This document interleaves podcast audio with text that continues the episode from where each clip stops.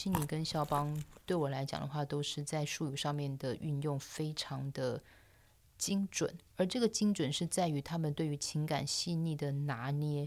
我觉得了然于胸。所以他们在下笔，甚至说他们在给予这个速度的时候，我觉得与他们的这个旋律都非常非常的契合。在排练号码二十五到三十这边，普契尼会把这个所谓的剧场笔记放进去。所谓的剧场笔记，就比如说他会非常清楚的去讲到。其实这个时候，他的朋友已经像 Marcello 他们、科林他们已经要去咖啡的某密斯那边去等他了。那这个时候的卢道夫其实是想要赶快去完成他大概剩下那么几页的一个稿子，所以他你会看到他上面有他把门关起来了，然后也把灯也准备好了，然后写写停停想想，嗯，然后又开始写，然后就会觉得哎，什么都写不下去。放下笔，然后就是很沮丧的唱了他的这样子第一句，No sono in vain 啊。然后这时候在剧场笔记当中来写，他这边有一个非常怯懦的敲门声。然后这时候他说：“哎，谁呀？”米米他说：“抱歉，啊，是个女的。”然后就是牵起了他跟女主角米米的相见的这个场景，然后一直接到有叹调。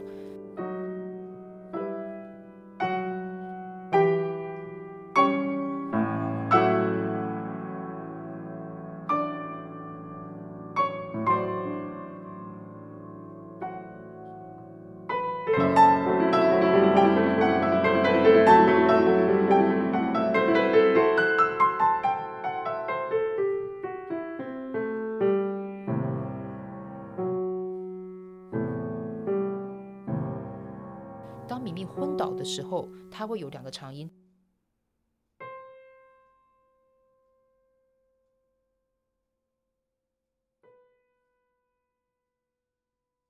然后这时候鲁道夫可能啊，真的不知道该怎么办，说糟糕，我应该怎么做呢？所以他就说：“E do la come faccio così。”那这个时候，così 这边的时候，呃，是弦乐在做一个 pitch，嘣冰嘣崩。这个时候，在普契尼的谱上面，其实是他沾了一点水，然后洒在他的脸上。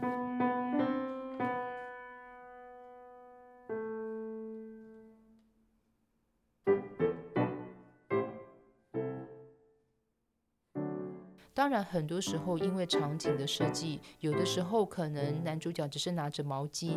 呃，擦擦脸，擦擦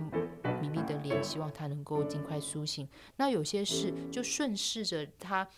昏倒时候的样子，可能就把他放在可能地板上，然后可能脱下他的外套，然后帮他盖起来。我觉得这样子的叙述，其实在剧的连接上面来讲的话，我觉得都还蛮合理的。可是，如果就音乐上面来讲，以教育上面来讲的话，我都一定会提醒学生，这个时候，这个时候，如果说今天这个导演他是遵循谱上的，他就真的是男主角沾了水，然后顺着那个嘣冰。嘣嘣做了四个这个所谓的洒水的这个动作，然后就是在米米的脸上的话，那我说，那这样子的时候，我们就真的不是从 pitch 当中去找到你怎么样子。去解释这个所谓的跳音，而是它是真的有这个剧场的部分。这个感觉跟我记得我以前第一次在谈这部剧的时候，那个时候老师就跟我说，等一下敲门的时候，你要从钢琴的谱架上面去敲敲那个门哦。那个时候我就会说，哇，原来这三声是我的。我那时候觉得很新奇耶，我觉得说，哇，我好像真的成为一个所谓的剧场的一部分，不是只是一个在外围弹钢琴的。我觉得我真的有去参与到这个所谓的声乐排练。这样想想，大家可能说这么小的事情，这有什么好提的吗？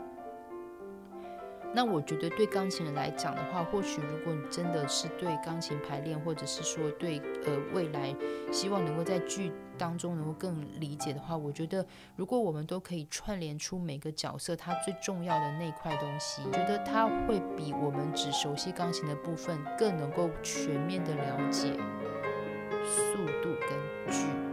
我觉得那种全面性来讲的话，嗯，会是一个越来越跟这个作品接近一个最好的方式，也我觉得也会是一个最